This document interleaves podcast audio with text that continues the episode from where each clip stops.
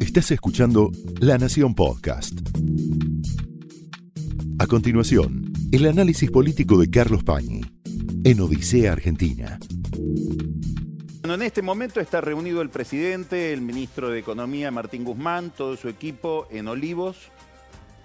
La versión que surge de ahí es que ya está arreglado el problema de la deuda en lo que tiene que ver con los acreedores de jurisdicción New York. Eh, la oferta última que hizo el gobierno había tenido un rechazo de los grandes fondos de inversión. El gobierno había quedado solamente con una aceptación del 35 y el 40%, y esto implica que no alcanzó las mayorías necesarias para imponerle el acuerdo con el 40% que aceptó la oferta al resto, al 60% restante. Con lo cual se iba a abrir un panorama de litigiosidad que la iba a mantener a la Argentina en el default en el cual todavía está y en el que entró en el mes de mayo.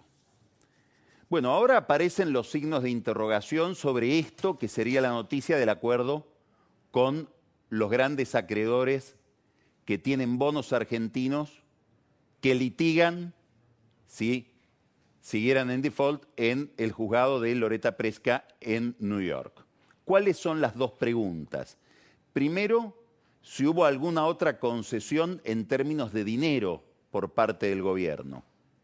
El gobierno había ofrecido si uno tomara el valor presente de ese bono. ¿Qué quiere decir el valor presente? El valor que tendría ese bono si lo vendo mañana en el mercado secundario, no si espero a que el gobierno me lo pague en la fecha que dice el bono, como quien cambia un cheque que tiene un vencimiento más adelante, pero lo descuenta en el banco, bueno, el valor de ese bono sería de 53 y algo y los bonistas pedían 55, es lo que llama el valor presente neto.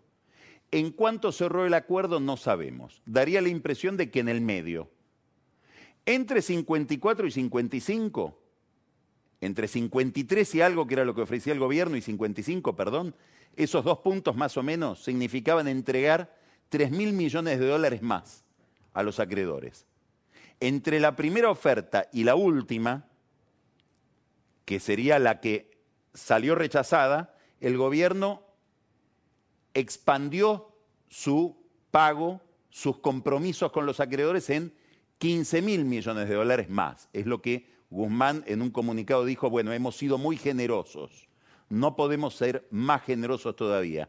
Mañana sabremos, o en estas horas, si fue o no más generoso y hubo una última oferta distinta de esta que no le aceptaron la información que surge muy, muy neblinosa, muy imprecisa, es que habrían partido la diferencia más o menos por la mitad, es decir, que el gobierno habría cedido 1.500 millones de dólares más. Hay otro tema importante que no está desconectado del valor del bono y que tiene que ver con lo que llaman cláusulas de acción colectiva. No me quiero detener en este tema que es muy técnico, pero digamos que todo bono tiene una cláusula o un conjunto de cláusulas que implican qué capacidad tiene el bonista de recurrir a los tribunales si ese bono entra en default. Por ejemplo, hay cláusulas que dicen que si el 75% de los bonistas acuerdan una reestructuración de ese bono que entró en default, el 25% restante no tiene posibilidades de ir a litigar. Claro, el gobierno tendría que en ese caso conseguir el 75% de adhesión. Bueno, Guzmán había puesto mucho énfasis en conseguir cláusulas, eh, que le acepten cláusulas que eran muy restrictivas para ir a litigar. Es decir, que había muy poca posibilidad de los tenedores de estos bonos nuevos que él entrega a cambio de los que están en default, de recurrir a los tribunales. A ver, voy a hacer una comparación absolutamente eh, brutal, pero es como si yo comprara un televisor, ¿qué garantía tiene el televisor de que si ese televisor se rompe, puedo reclamar por el televisor? Bueno, si viene sin garantía, el precio es menor. Entonces, cuanto menos posibilidad de litigar tiene el tenedor del bono, el bono obviamente debe valer más. Me estás dando algo que si defaultea no tengo posibilidad de reclamar, por lo tanto dame más plata. Si hay una relación entre la garantía de litigio que tiene un bono y el valor del bono. De esto no sabemos todavía cómo se resolvió. Hay bonistas que tienen bonos del año 2005, donde la posibilidad de litigar era muy amplia. En el año 2016, con el gobierno de Macri, se pusieron, sobre todo después de la crisis del 2008 en el mundo, empezaron a ponerse más restricciones, para que no haya lo que se llaman buitres, es decir, gente que hace un negocio del litigio. Bueno, no sabemos cómo cerró este acuerdo esta noche o en estas horas en que se está terminando de negociar. Si se mantuvieron o no esas garantías, esas cláusulas muy favorables a los bonistas del año 2005 o no, hay una versión que dice que sí, que se mantuvieron, no sabemos. ¿Por qué es importante esto? Porque para Guzmán esto es estratégico. ¿Por qué? Porque ha escrito muchísimo y ha tenido como referencia todo una tribuna académica que está mirando este tema. Es decir, qué derechos se atribuye el Estado, el soberano, frente a los mercados en caso de un litigio. Bueno, entonces, ¿cuánto más se entrega en lo económico, en lo jurídico? Esta es la pregunta que habrá que despejar en las próximas horas si es que entrega algo más. Seguramente sí, porque si no hubiera habido más aceptación en eh, la oferta última que presentó. Disputas dentro del gobierno, muchas, pero sobre todo una, Massa versus Guzmán. ¿Por qué? Porque Massa tuvo contactos informales con los acreedores, con los primeros que aceptaron y con estos que no aceptaron también. En algún momento, según fuentes del mercado, Massa les habría ofrecido un acuerdo casi en los términos en que ellos pedían. Usted díganme el número que yo lo convenzo al presidente. Bueno, Guzmán no fue tan dócil como Massa frente a esos bonistas. Eh, se enteró de que había una conversación donde a él, digamos, lo puenteaban, eso produjo algún enojo.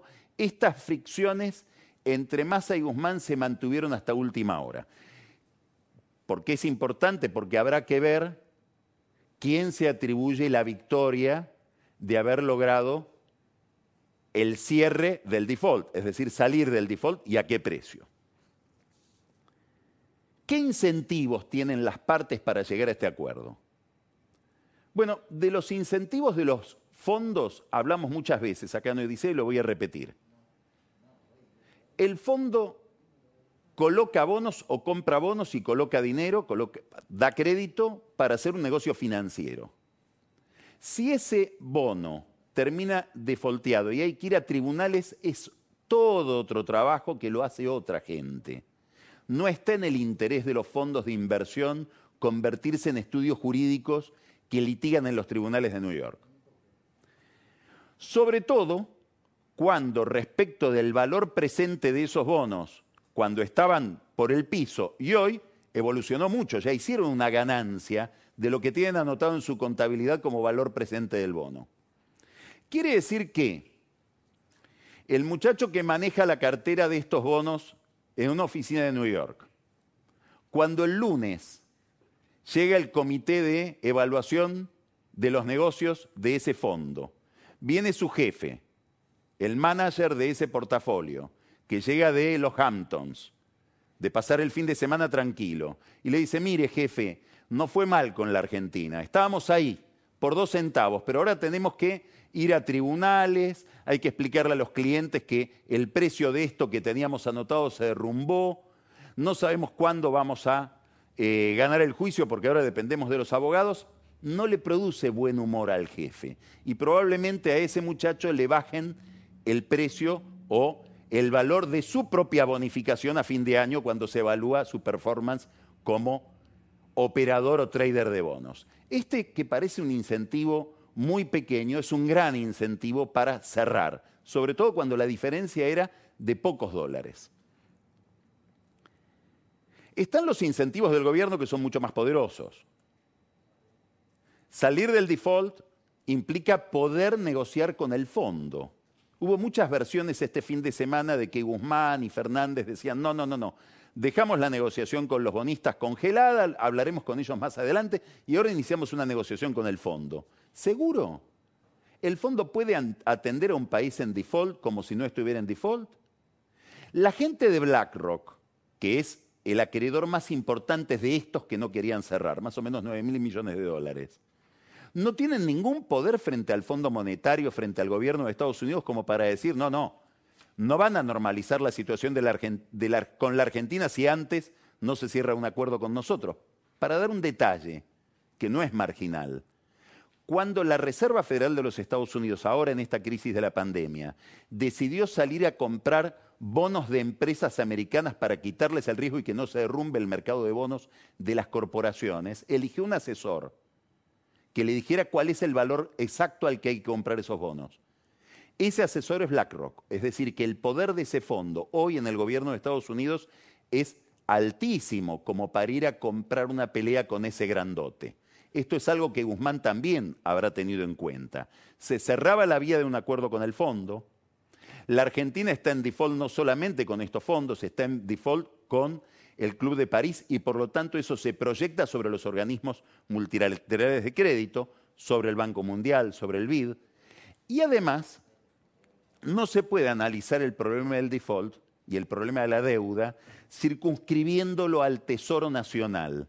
¿Por qué? Porque si no sale del default el Tesoro Nacional, las provincias tienen enormes dificultades para renegociar sus deudas y todas las provincias están hoy por efectos de la cuarentena quebradas y las empresas privadas que emitieron bonos, aunque estén bien en su situación individual, si pertenecen a un país o viven en un barrio, por decirlo de alguna manera, con problemas financieros, bueno, pagan un precio por eso. Quiere decir que toda la economía estaría resentida si Fernández, y Alberto Fernández no saca al país del default en el que entró.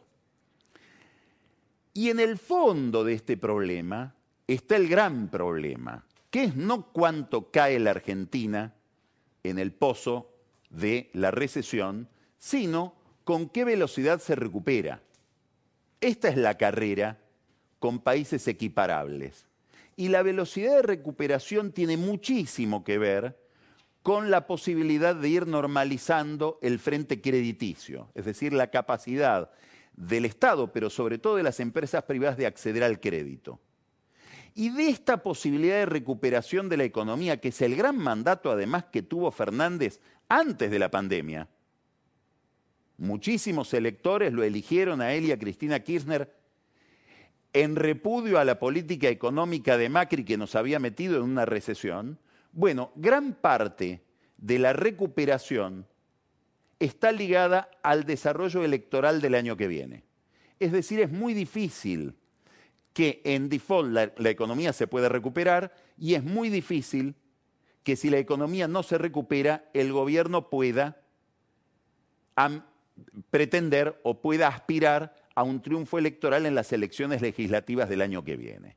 Quiere decir que lo que se está resolviendo en estas horas en relación con fondos de inversión, sobre todo americanos, de esto depende en buena medida el reparto de poder que haya en el país el año que viene. Y de este reparto de poder dependen los temas de la agenda institucional que está tan caliente en estos días. ¿Por qué? Después vamos a tener una conversación que yo estoy seguro va a ser muy interesante con un gran constitucionalista que es un experto dentro del tema del derecho público, además en el tema de la Corte, que es el doctor Alberto Garay. ¿Qué tiene que ver las elecciones con esto de la Corte y con la reforma judicial? Que el gobierno parece haber puesto un freno en la discusión de la ampliación de la Corte. ¿Por qué? Porque se arrepintió, porque pasó como lo de Vicentín que Fernández dijo, si sabía que no iba a gustar no lo hacía. No. El gobierno, con una lógica de la que careció hasta hace una semana, razonó, ¿para qué vamos a instalar el debate de la ampliación de la Corte si podemos conseguir, con una mayoría en el Congreso, una ley que amplíe el número de miembros de la Corte, pero después, cuando querramos llenarla, no vamos a tener los números en el Senado? porque para designar miembros de la Corte, igual que para removerlos, se necesitan dos tercios del Senado. Cristina Kirchner puso a consideración una ley, una ley menor, pero puso a consideración la ley y con esto puso una especie de papel de tornasol, hizo la prueba a ver si tenía los dos, los dos tercios o no en el Senado y dio que no. Dio que hoy Cristina Kirchner, como presidenta oficialista del Senado, maneja el Senado hasta cuatro votos menos que dos tercios. Le faltan cuatro votos para llegar a los dos tercios. Quiere decir que le faltan cuatro votos para poder designar miembros de la Corte sin acuerdo con la oposición o remover miembros de la Corte sin acuerdo con la oposición. Y la oposición ya dijo, no vamos a participar de ese acuerdo, no queremos ser parte de la designación de nuevos miembros de la Corte. Acá es donde la deuda, la recuperación económica, las elecciones del año que viene, que están ligados a estos dos factores anteriores, tiene que ver con la discusión sobre la Corte. Es decir, el año que viene va a haber una presión enorme, enorme, sobre determinadas provincias, las voy a nombrar, Catamarca, Chubut, Corrientes, La Pampa, Mendoza, Santa Fe y Tucumán. ¿Por qué? Y me falta Córdoba. ¿Por qué? Porque son las provincias que el año que viene eligen senadores. Según cómo le vaya al oficialismo en estas provincias, según las ingenierías electorales que logre, el gobierno y centralmente la presidenta del Senado, Cristina Kirchner como vicepresidenta, conseguirá o no tener los dos tercios para entonces sí, probablemente, reabrir la discusión sobre la cantidad de miembros de la Corte. Por lo tanto, es muy importante mirar la cuestión económica porque de la cuestión económica se deriva una cuestión electoral que es determinante para el diseño general de la justicia en la Argentina. Y acá me quiero referir a dos o tres cuestiones que no tienen que ver con aquello que está obsesionando el debate político, está obsesionando el debate de la prensa, que es la relación entre corrupción, política y justicia. Es decir, hay una visión de todo lo que está proponiendo el gobierno en su agenda judicial que está casi reducida a mirar si con esto se consigue más o menos impunidad para el kirchnerismo y en un segundo plano, cómo le iría a Macri y a su gente en el trámite judicial de sus causas, de las causas que se han iniciado contra ellos. Y parece que estuviera todo reducido a esto. Y sin embargo, no. En alguna medida está reducido por cosas que el gobierno no hace pero en alguna medida no está reducido no lo estamos viendo. Digamos, detrás de la reforma que está proponiendo el gobierno hay muchos temas de primera magnitud que no tienen nada que ver o no tienen exclusivamente que ver con el tema de la corrupción y la impunidad.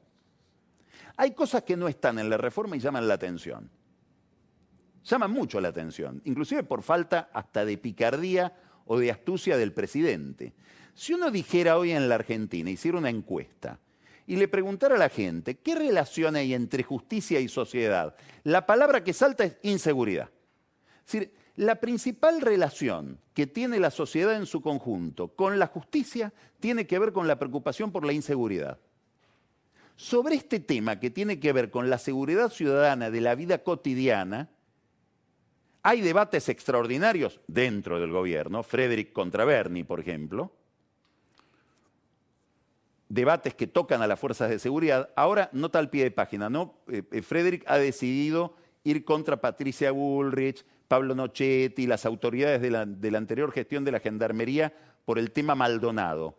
Está tocando un tema delicado, que no es el tema Maldonado, que aparentemente la justicia ya lo resolvió. Está tocando la relación con la Gendarmería en un momento en que crece la inseguridad, entre otras cosas por la recesión. Pero volvamos al hilo de la, exposición o de lo que estamos diciendo.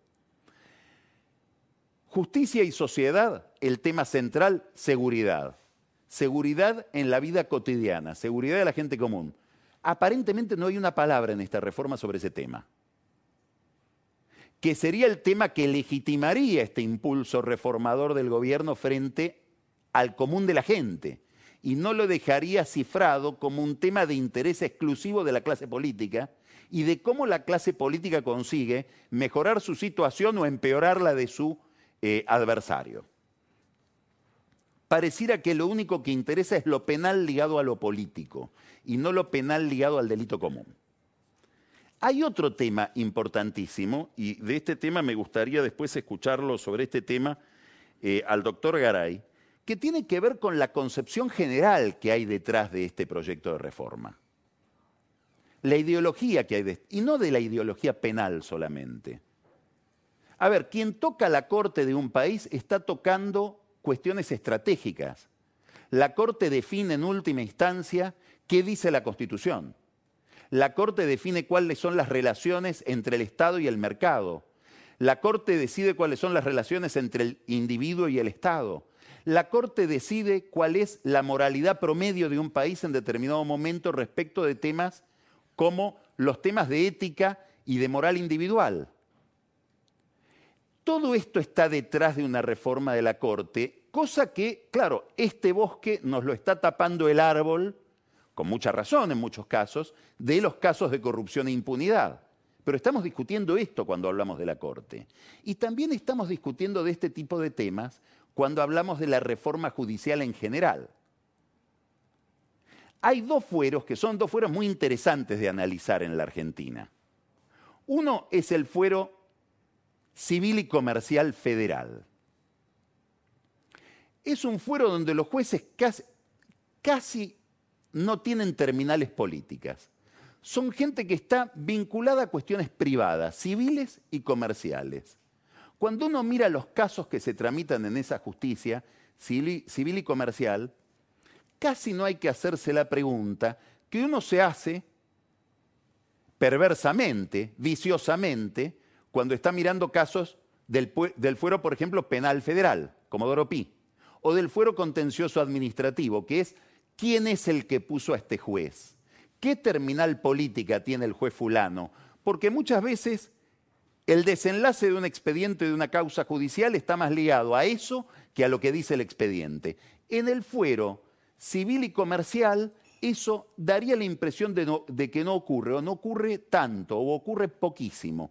Es un fuero en el cual la Argentina se preserva las libertades de mercado y las libertades individuales frente al Estado.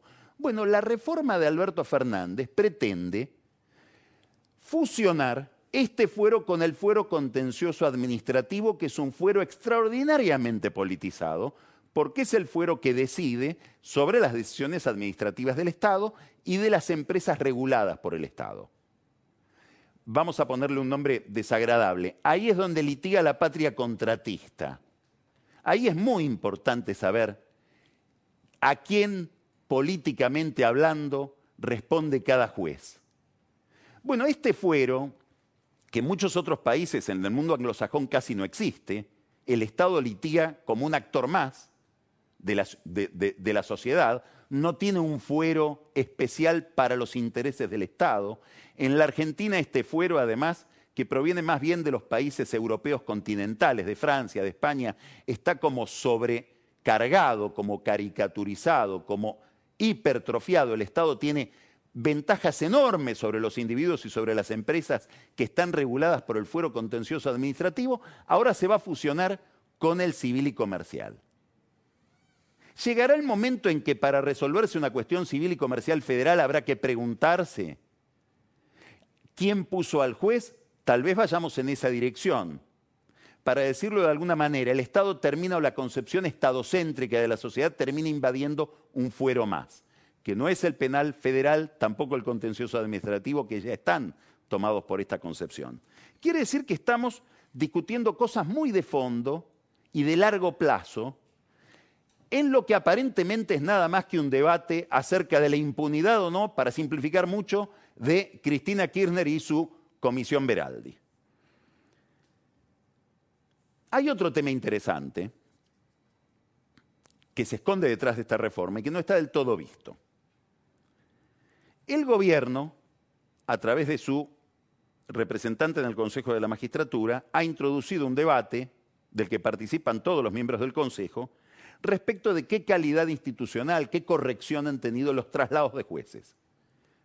Jueces que cumplen una función en un tribunal y fueron puestos en otra, en otro tribunal para cumplir una función que debe ser más o menos parecida. Hay un gran debate sobre esto. Un debate que en un país donde el destino de un expediente depende mucho más de la personalidad del juez que de lo que dicen los códigos, muchas veces, bueno, es un debate importante, porque da la impresión de que si pongo a tal juez, el juicio va para tal lado, y si saco a tal juez, va para el otro.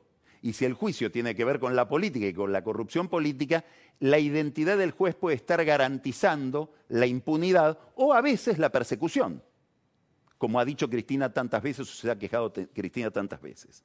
Bueno, en el centro de este debate está, hay dos camaristas de la Cámara Penal Federal, Bruglia y Bertuzzi, se cuestiona la razón por la cual ellos salieron de un tribunal oral federal y fueron designados en la Cámara. Ellos aducen con muchos argumentos que la Corte convalidó ese traslado, en el Consejo se discute esa interpretación de acordadas de la Corte. No me importa tanto esto, me importa saber que el oficialismo, el kirchnerismo, el gobierno, en este momento se ha vuelto extraordinariamente escrupuloso con que si un juez cambia mínimamente de función, debe pasar de nuevo por el Senado para recibir su acuerdo. Aunque las funciones sean tan parecidas como un juez de un tribunal oral federal y un juez de una Cámara Penal Federal, del mismo fuero. Y se discute más o menos de la misma jerarquía. La pregunta es esta, si para esos traslados el pliego tiene que ir al Senado, que como sabemos lo maneja el kirchnerismo, y dentro del kirchnerismo Cristina Kirchner, para convertir, y esta es una pregunta que no es mía, es una pregunta que leí de un constitucionalista que se llama Martino Llanarte, y se hace esta pregunta, para convertir en jueces, por ejemplo, contenciosos administrativos, a los jueces del fuero civil y comercial, con mucha más razón, hay que mandar todos los pliegos al Senado. Lo mismo si quiero unificar el fuero penal económico con el fuero penal criminal. Todos los jueces penales económicos y también los, los del fuero penal criminal van a tener que ir sus pliegos al Senado y eventualmente rendir de nuevo examen. ¿Qué quiere decir esto? Que si estiro el argumento del gobierno y los escrúpulos y criterios del gobierno en relación con el traslado de jueces, mucho más justificado estaría mandar al Senado todos los pliegos de todos los jueces sometidos a esta reforma. Quiere decir que entraría prácticamente toda la justicia argentina a revisar su condición en un Senado cuya comisión de acuerdos maneja Cristina Kirchner. ¿Esto fue pensado así o sale por casualidad? Bueno, muchas veces, sobre todo en el kirchnerismo, ya lo vimos con la ley de medios, en el afán por conseguir un objetivo individual, generan leyes generales cuyas consecuencias ni siquiera manejan. Ahora, lo que estamos viendo es que si se sigue la lógica del oficialismo en esta reforma judicial, todos los jueces nacionales, federales, de distintos fueros, todos quedarían como en suspenso, no sé si se los pondría en comisión, y todos tendrían que volver a convalidar su situación voy a simplificar muchísimo para entendernos, delante de Cristina Kirchner en el Senado. ¿Es esto lo que quiere Alberto Fernández? ¿Le salió de casualidad o lo pensó, no lo pensó? ¿Por qué importa esto? Porque este es un gobierno un poco aluvional. Es un gobierno que le van llegando los problemas y los va resolviendo como puede. De hecho, el viernes conocimos un decreto que anula el decreto de intervención de Vicentín. Nos equivocamos, no salió, esa sería la explicación quisimos hacerlo y no nos salió. Bueno, acá quieren que le salga esto, de que todos los jueces vayan al Senado, o es una consecuencia no querida de esta reforma, porque es un germen o una semilla muy autoritaria que habría detrás de esto que se nos propone como una modificación meramente técnica. Importa muchísimo la cuestión. ¿Por qué? Porque estamos en un país donde la política está muy enviciada con la corrupción. Cuando hay mucha corrupción, lo hemos visto y lo estamos viendo también en Brasil, por ejemplo, necesariamente la actividad de la justicia que juzga la corrupción tiene un matiz o una dimensión política. Y más allá de que los jueces quieran o no, las decisiones terminan jugando en el partido de la política, terminan politizadas. Más allá de que los jueces quieran o no lo que no sabemos es si los políticos quieren o no.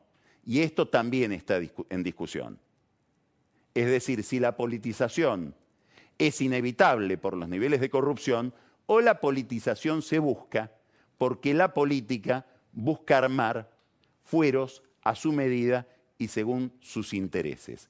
Esta es la pregunta con la que arrancamos. ¿A quién le interesa esta reforma y en cuánto tiene que ver con los intereses generales de la sociedad?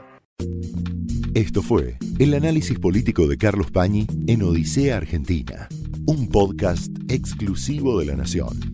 Escucha todos los programas de La Nación Podcast en www.lanacion.com.ar. Suscríbete para no perderte ningún episodio. Estamos en Spotify, Apple Podcast, Google Podcast y en tu reproductor de podcast favorito. Seguí escuchando La Nación Podcast.